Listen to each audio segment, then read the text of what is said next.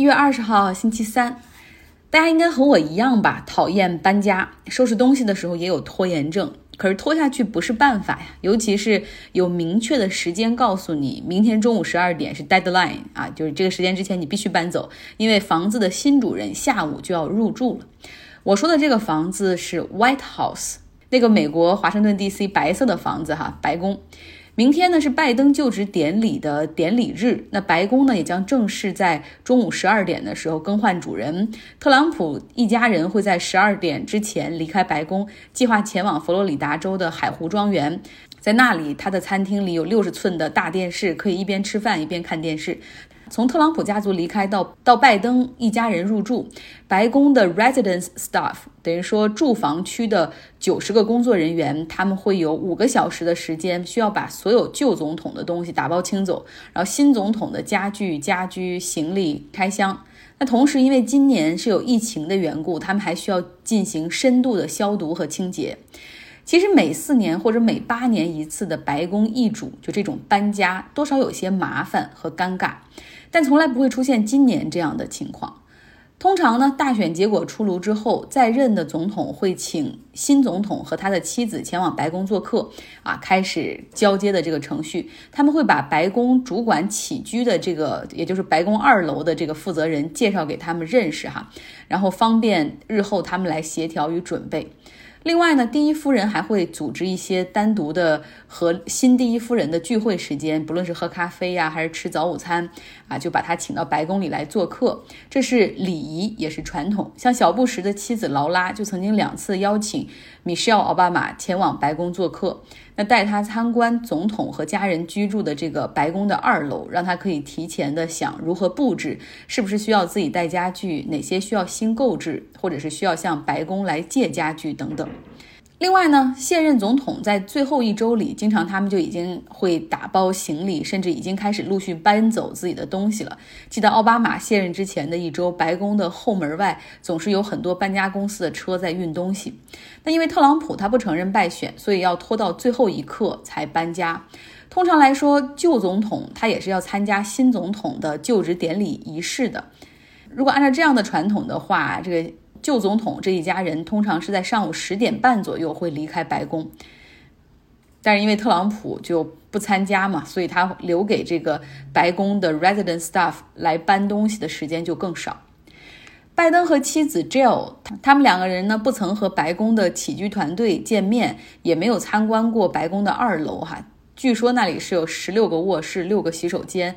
那目前白宫起居方面的主管是特朗普从自己酒店集团里找来的人，虽然这个职位并不涉及到政治，但是考虑到这一层关系，所以估计可能拜登也是要换人。拜登今天呢是离开他的第二故乡 Delaware 州，和他的家人前往华盛顿 D.C。在上飞机之前，他对 Delaware 做了一次演讲，哈，非常的动情，六分钟的演讲，就是拜登一直在流眼泪。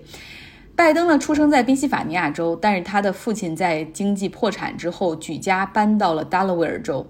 拜登在这里读书、工作、组成家庭、竞选议员。他为这个州做参议员三十六年。他说：“我即将成为美国总统，但我永远是达拉维尔州的儿子。这里的热情、阳光、善良和爱永远是我的动力。”拜登在演讲中多次谈到自己已故的大儿子 Bo，他曾经作为达拉维尔州检察官长达八年，后来因为脑部肿瘤不幸去世。拜登这次致辞所选择的地方，也是 Bo 曾经参军服役的达拉维尔州国民警卫队的总部。演讲到最后的时候，拜登说：“我现在唯一的遗憾就是 Bo 已经不在我们身边了，否则很可能就是他今天站在这里，告诉大家他是下一届美国总统。”晚年丧子的痛，哈，可能一直是在拜登的心中，所以今天的这个演讲格外的动情。那明天呢是就职典礼仪式，这一天到底会有什么样的事情发生呢？在东海岸时间早上十一点钟左右，拜登和妻子 Jill 他们会乘车抵达美国的国会山，那是就职典礼的举办地啊。他们会他们会穿过国会山的大厦，进入到西翼那个地方，是这个典礼的举办地所在。嘉宾落座之后，典礼会正式在十一点十五分开始。大部分的国会议员都会来参加这个活动。那三位前总统和他们的夫人，像希拉里、克林顿、小布什、劳拉、奥巴马、米歇尔，他们都会参加。那因为疫情呢，九十六岁的前总统卡特和妻子将不会出席，但是他们远程送上了祝福。值得说一下，这也是卡特一九七七年他自己卸任美国总统之后首次无法出席。那特朗普是不会出席的哈，但是他。他今天是发表了一个对他粉丝的一个告别的视频演讲，但是副总统彭斯会携自己的夫人出席。因为疫情的缘故，今年现场的观众规模也将大大的缩小。那么和特朗普上任的时候只有两个乡村白人歌手助阵不同，今年明星大咖很多哈，像 Lady Gaga 她会来演唱美国国歌，Jennifer Lopez 还有乡村歌手 Brooks 他们也都会过来现场。到了中午十二点左右，就会就会进行宣誓就职的环节。最高法院的大法官罗伯茨他会来引导总统就职的环节啊，就是他会念一大段话哈。这个时候，拜登呢需要 take oath，把手放在一本圣经上。那这个圣经呢是他们家族传下来的，据说有一百二十七年历史的一本圣经。然后他的妻子第一夫人 Jill 他就会用手托住圣经。然后让拜登在上在按在上面宣誓，副总统 Kamala Harris 的宣誓就职呢，会由最高法院的女大法官 Sotomayor 来主持。之后呢，拜登还会发表成为总统后的首个演讲。那这个全部环节都会在室外举行。之前啊，考虑到比较复杂的安保形势，曾经有人建议说就搞到室内吧。但是总统认为说这个时候有必要，必须要在室外哈，然后要向大家来传递一个一种积极的信息，不会对任何威胁妥协。那二点五万的国民警卫队目前正在华盛顿 D.C. 巡逻，排查着各种风险。FBI 同时又对国民警卫队的士兵开始进行背景调查，结果还真发现有十二个人啊，他们和极右翼的民兵组织有瓜葛，其中还有两个人，他们在社交媒体上曾经威胁过议员，这些人都已经被移除明天的庆祝活动。按照流程呢，就职典礼仪式过后，拜登和 Kamala Harris 他们会前往国会东侧啊，和军方的主要负责人握手见面，象征着整个军事权力的平稳过渡啊。新的三军统帅，那之后呢，他们会前往阿灵顿公墓去纪念那些为国捐躯的士兵。呃，三个三位前总统他们也会陪同前往。明天晚上呢，还会有一场群星荟萃的九十分钟的庆祝晚会。之前说过，汤姆汉克斯会担任主持人。另外，像拜登多年的好友摇滚老炮布鲁斯斯普林斯汀，他也会登台。还有 Bon Jovi、Justin Timberlake、John Legend，他们都会现场。那么，因为现任总统呢拒绝配合权力交接，以及发生在乔治亚州的这个参议员选举，哈，直到一月五号进行了第二轮才分出胜负，所以拜登所任命的这些部长，他们需要过参议院的听证会，哈，然后有一个问询和投票的环节，这个也是被彻底耽误了。所以大家很可能看到，在拜登上任后的第一天，他内阁中的大部分部长都没有办法到位。那今天参议院委员会开始启动了听证会，对财长候选人耶伦、国土安全局的局长候选人 Mayor Kass，还有国务卿、国防部长、国家情报局的负责人进行了问询。那之后呢，还会再选择一天来进行投票。这就是这两天哈，这个美国政坛大家所关注的一些事情。打开各种各样的新闻，不论是法国电视台啊、阿扎兹拉、BBC，还是美国的这些，就基本上全部关注的就是明天就职典礼的事情哈，就是会不会出现一些大家不想看到的暴力事件发生，然后包括特朗普的支持者还会不会有一些其他的行动，嗯，然后这个权力的过渡到底会不会平稳，包括。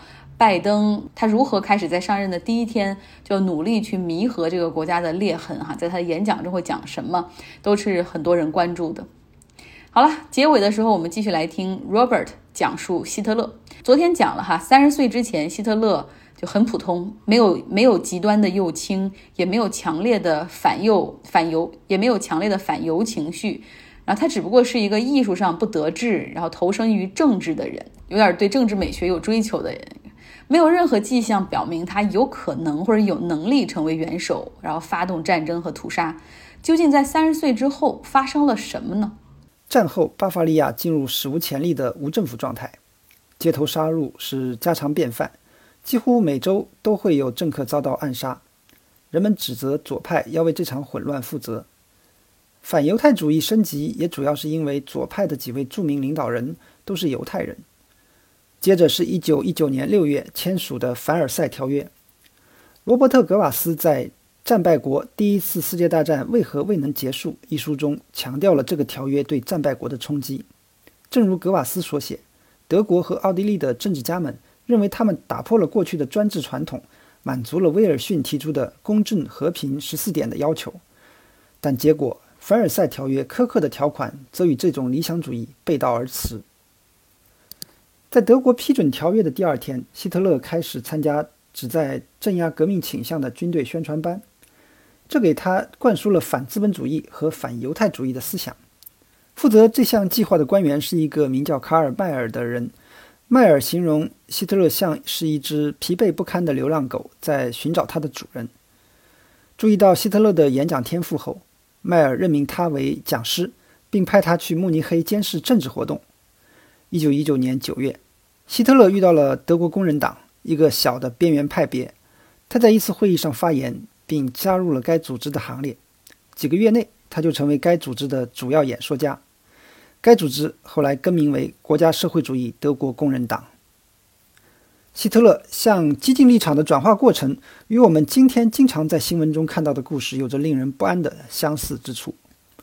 那些看起来无害的。爱护小动物们的城郊居民，在 YouTube 上看了白人至上主义者的视频，然后在 Facebook 上加入了一个新纳粹组织。希特勒对民族主义和反犹太主义的接纳本身并没有什么重要意义，重要的是他将这种言论融入主流话语的天赋。比格朗格利希的《希特勒传记》是一本一千三百页的大部头书，二零一五年在德国出版。他有力地展示了希特勒作为演讲者、组织者和宣传者的技巧，甚至那些觉得他的话令人厌恶的人也被他迷住了。他会安静地开始讲，断断续续的，不断测试他的听众，并制造悬念。他用讽刺的旁白和演员式的模仿来逗乐人群。演讲的韵律体现出一种渐强的走向胜利的愤怒。朗格利希写道：“正是这种古怪的风格。”有点可悲，精神错乱，显然没有受过良好的训练，却又令人兴奋的言过其实的风格，明显的向他的观众传达了他的独特性和真实性。最重要的是，希特勒知道如何通过大众媒体来展现自己，打磨他的信息，以便他们能够穿透政治的白噪音。他培养手下制作引人入胜的图形、海报和标语。后来，他掌握了广播和电影。同时，一队队赫三队士兵残暴地杀害对手，加剧了混乱的局面。在一九二三年，发生了失败的啤酒馆政变。那场政变本应结束他的政治生涯。在随后的审判中，希特勒润色了他的个人故事，一个听从命运召唤的普通士兵的故事。在狱中，他写了《我的奋斗》的第一部分，完成了自己世界观的构建。对二十世纪二十年代许多思想自由的德国人来说，希特勒是一个可怕但可笑的人物，似乎并不是一个严重的威胁。魏玛共和国在这十年的中期有所稳定，纳粹的选票份额降低到了个位数。二十世纪二十年代末、三十年代初的经济困境则创造了一个机会，希特勒抓住了这个机会。本杰明·卡特赫特在《民主的死亡》。希特勒的上台和魏玛共和国的垮台一书中巧妙地总结了这段令人沮丧的时期。保守派犯了一个巨大的错误，认为希特勒是唤醒民众的有用工具。他们还破坏了议会民主，蔑视地区政府，为纳粹国家创造了条件。与此同时，左派也出现了自相残杀的分裂。在斯大林的敦促下，许多共产党人将社会民主党人而不是纳粹视为真正的敌人。媒体陷入了流行文化的干扰之中，传统的自由派报纸正在失去发行量。康拉德·海登等勇敢的记者试图纠正纳粹的连珠炮式的宣传，但发现这一努力是徒劳的，因为正如海登所写，人们能听到你的反驳，也许会相信，但肯定会再次遗忘。赫特在这本书的最后一页直言不讳：威玛共和国民主的终结发生在一个越来越倾向于攻击性的造神运动和非理性的文化之中，源自一场大规模抗议运动与精英阶层自身利益的复杂模式相冲突的结果。怎么样？这种情况是不是很眼熟？是的，很眼熟。希特勒与历史上大多数独裁者不同的是。他把自己视为一个擅长政治的艺术家天才，把他称为失败的艺术家是不对的。对他来说，政治和战争是艺术以其他方式的延续。这是沃尔夫拉姆·皮塔的《希特勒作为政治家和指挥官的艺术家》一书的重点。尽管政治的审美化并不是一个新的话题，曼恩·皮塔也在《权威的长度》一书中探讨了这一主题。展示了希特勒如何贬低对天才的浪漫崇拜，将自己化身为一个凌驾于争论之上的超凡领袖。葛培尔的宣传反复强调这个主题，他的日记说明他相信这个主题。他写道：“阿道夫·希特勒，我爱你，因为你既伟大又单纯。”真正的艺术家不会妥协，他蔑视怀疑论者和嘲笑者，想象不可能的事情。这就是希特勒在一九三九年关于毁灭。欧洲犹太人的臭名昭著的预言的基调，他说：“我经常是一个先知，而且通常被嘲笑。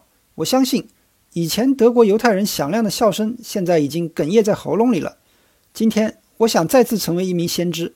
如果欧洲内外的国际犹太金融家能够成功的使各国再次陷入一场世界大战，那么结果将不会是地球的布尔什维克化，也不会是犹太人的胜利。”而是犹太人在欧洲的灭绝。感谢 Robert。希特勒是一个又可怕又可笑的人，充满神经质。但是呢，在那一场这个造神运动中，哈，善于演讲的他被推上了这种超级领袖的这个平台。但是究竟又是什么推动他掀起对犹太人的种族灭绝呢？明天我们继续来讲。Tomorrow is the day, inauguration day. 明天的节目会更加精彩，希望大家周三有一个好的心情。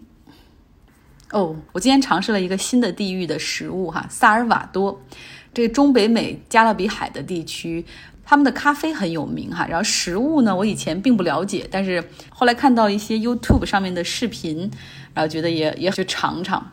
今天我吃的东西也发到了我的微信公号张奥同学上，大家也可以去看一下。大部分的吃的我还蛮喜欢，但是就唯一有一个这种油炸香蕉哈，当然它这个香蕉的品种和我们平时当水果的又不一样，还是淀粉含量很高的一种青香蕉。